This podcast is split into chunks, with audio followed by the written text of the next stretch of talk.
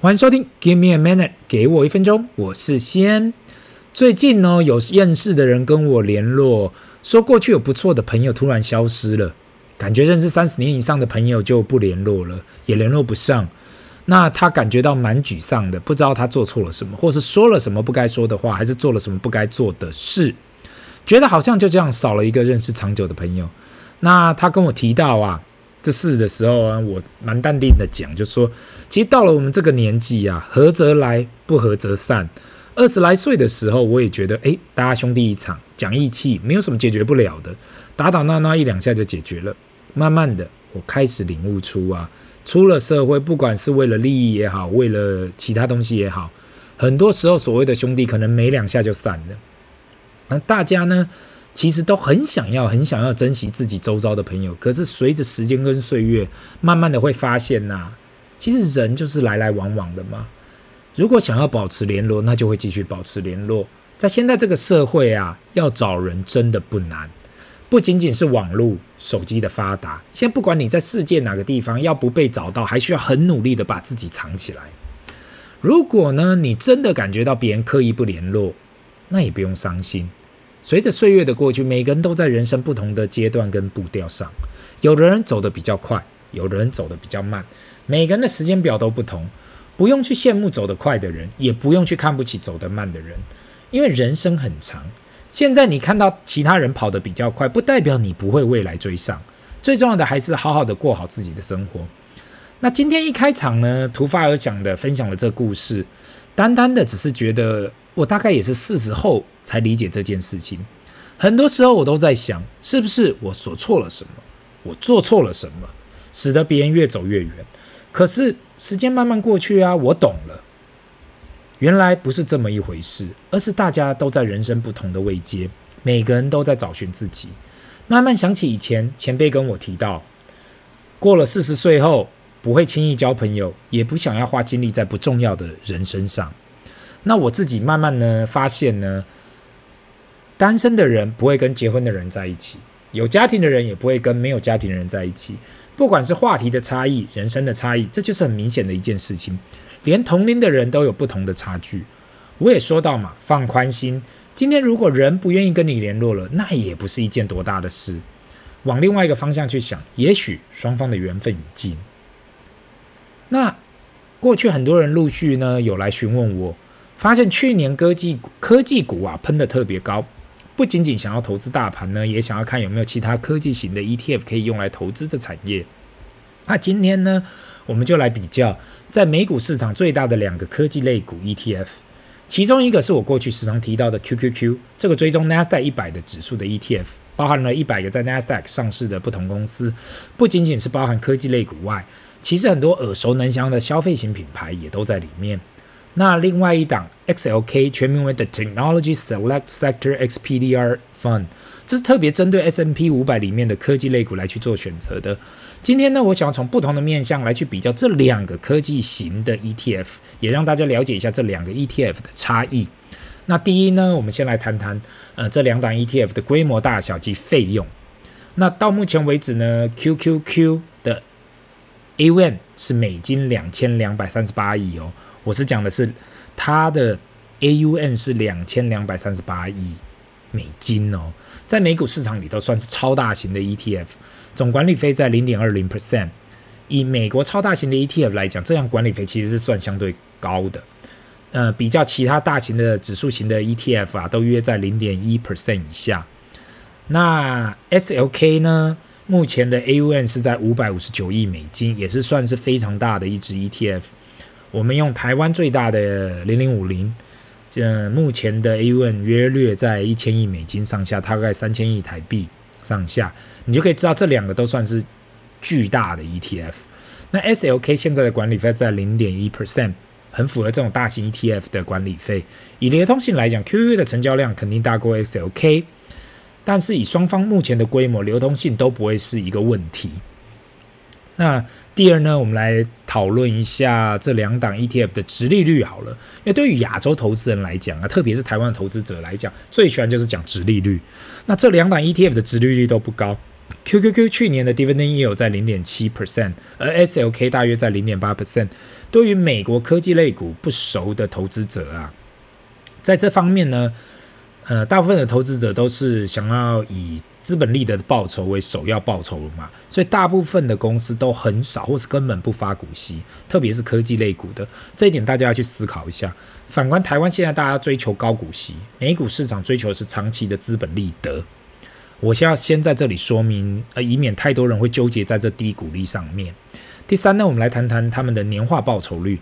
首先呢，我们从 QQ 开始谈起嘛。QQ 的目前的一年，过去一年的报酬率为四十八点六二 percent，三年的年化为十 percent，五年的年化报酬率为十五 percent，十年的年化报酬率为十八 percent。从十年期的年化报酬率来讲啊，可以看到长期持有 QQQ 的年化报酬率有多高。每年有十八 percent，而且这是以复利的方式去去进行的。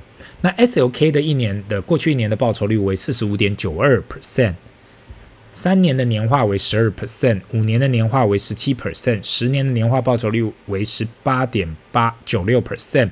那如果有听清楚，有听到我刚刚所提到的年化报酬率啊，你可应该可以感觉到 SLK 近十年年化报酬率会比 QQQ 还要来得高，高略。略差不多一 percent 上下啊，所以这可以看得出来，SLK 这样纯的、比较纯的科技类股的 ETF，在过去十年来，呃，这个大科技类股的喷发的状况下，相对比 QQQ 还要来得吃香。但是我们接下来会去从里面的持股，这两档 ETF 里面持股来看，为什么 SLK 跟 QQQ 会有这样的表现。那第四，我们谈到 ETF 的持股呢，我们首先先从 QQQ 的前十大持股来去做讨论嘛。第一大持股就是 Apple，有八点九五 percent；第二是 Microsoft，八点六八 percent；第三是 Amazon，四点七七 percent；第四是 Broadcom，四点零二 percent；第五是 Meta，就是 Facebook，三点九五 percent；第六 NVIDIA，三点八五 percent；第七 Tesla，三点六三 percent；八跟九都是 Google，就是 Alphabet，五点零五 percent；第十是 Costco，二点三八 percent。那为什么呢？我会把这前十大的持股讲的那么细呢？因为这前十大持股就占了四十五点二八 percent，就占了这一档 ETF 是五点二八 percent 呢。那有认真听的听众应该会发现，QQ 里面第十大持股是 Costco，诶，怎么在这一个科技类的科技，我刚才讲科技类股的 ETF 里面会有 Costco 这样子的？呃，如果不熟悉 Costco 的话，就是一个大卖场。的公司在这里面，那如同我刚刚有提到嘛，Q 追踪的就是 Nasdaq 一百的指数，那 Nasdaq 上市里面就包是包括了嘛各式各样的类股，但虽然说以科技类股为大宗，但是也会有出现像 Costco 这样的公司，那这个指数就是追踪前一百大的公司。那反观 SLK 的前十大持股呢，就是第一名就是 Microsoft 二十二点八五 percent。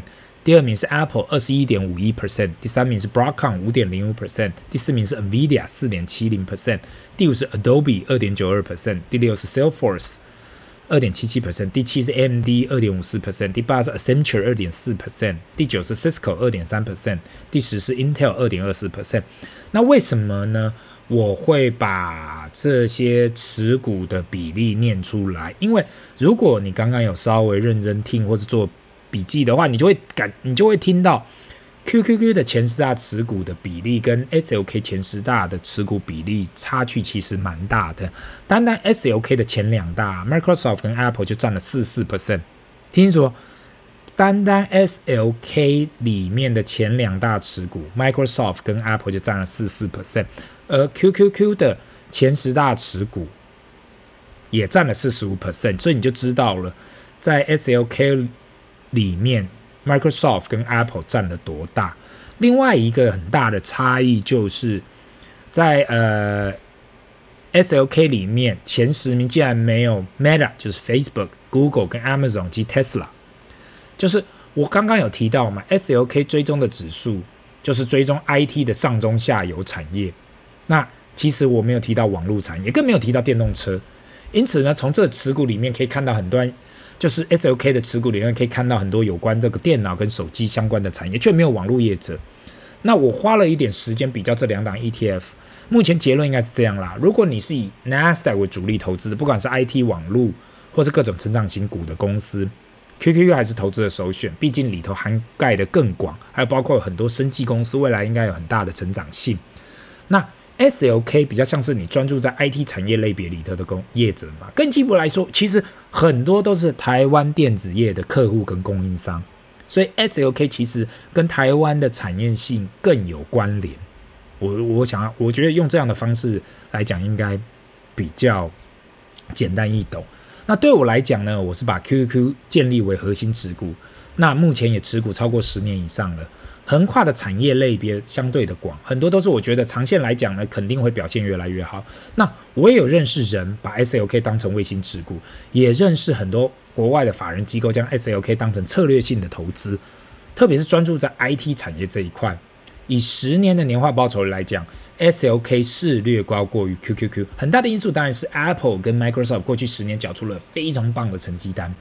可是做任何投资，我想大家都要记得，过去的表现不代表未来的表现。至于你该投资哪一档，我觉得这要跟你自己的目标跟方向去确认好，来你才再来决定说，诶，你是要也许要把 QQ 当成。呃，你的核心持股呢？还是你要把 SLK，或者你要把 SLK 当成卫星持股呢？这都可以，或者你也可以把 QQ 当成卫星持股，这都可以。就是你自己要定义好，你想要怎么做你的配置，这样子可能比较会是一个比较简单的方式去进行。那今天的分享就到这里，让我们进入 Q&A 的时间。第一个问题，先你好，最近呃台湾高股息的 ETF 实在太火热了，特别是零零九二九跟零零九一九。过去几个月，每天都有不同的新闻。我想听听看你的意见，对于投资这两档 ETF 有什么看法？另外，我看到网络上啊，有很多人提到要投资零零九二九这样的月配型 ETF，不如自行组成零零五六加零零八七八加零零九一九这样的配。你的看法是什么呢？那首先呢，我要先谢谢这位听众，你所讲的这个问题，其实我可以讲一整集有关这几档 ETF 的组合。那我过去也曾经介绍过零零九二九跟零零九一九。哪一集？我现在真的忘了，我也没有去查，因为我看到你这个问题当下，我就直接录音了。那那时候呢，我的看法就是高股息的 ETF 长线含息报酬率是没有办法超越市值型的。我记得当时的呃结论是这样。那这是已经包括了过去的统计，过去的统计就已经做过了嘛？那那大家一定会觉得，哎，那为什么还是有那么多人会想要投资高股息的产品？这跟很多人是需要现金流的概念一样吗？那包括我都说过，市值型的 ETF 长线报酬率比较高，可是对于需要领股利来用的人，来花的人，他需要的是现在的现金流，而不是你长期市值的成长。那很多人提倡说，可以年年卖一部分的持股嘛，卖一部分的市值型的持股来当现金流。可是我觉得人的思考路径就不是这样子的嘛，这就跟就收租金的人的一样的概念嘛。有些人宁愿每年都领租金，也没有你没有办法把房子的一部分拿出来卖来用，所以他会去买高股息的 ETF，就是这样的想法。那我现在完全可以理解为什么人会去追求高股息。那我相信大家呃过去一年多也有听到呃有网红说啊，去买高股息的投资者未来要去睡公园。我觉得他讲的这句话可以直接跳过，因为相信我啦。单单去投资高股息的 ETF 是未来绝对不会去睡公园的。高股息 ETF 如果说长线报酬率不高，但是它有提供这样子的高股息，代表它就是稳定嘛。既然是稳定的东西，怎么会让你亏到去睡公园呢？所以我当觉得当他讲这句话的时候是非常的不理性的。另外，你所提到的零零九二九对上零零五六加零零八七八加零零九一九这样的组合，我觉得很多人认为。呃，天下没有白吃的午餐，所以零零九二九这样的月配不一定会长久。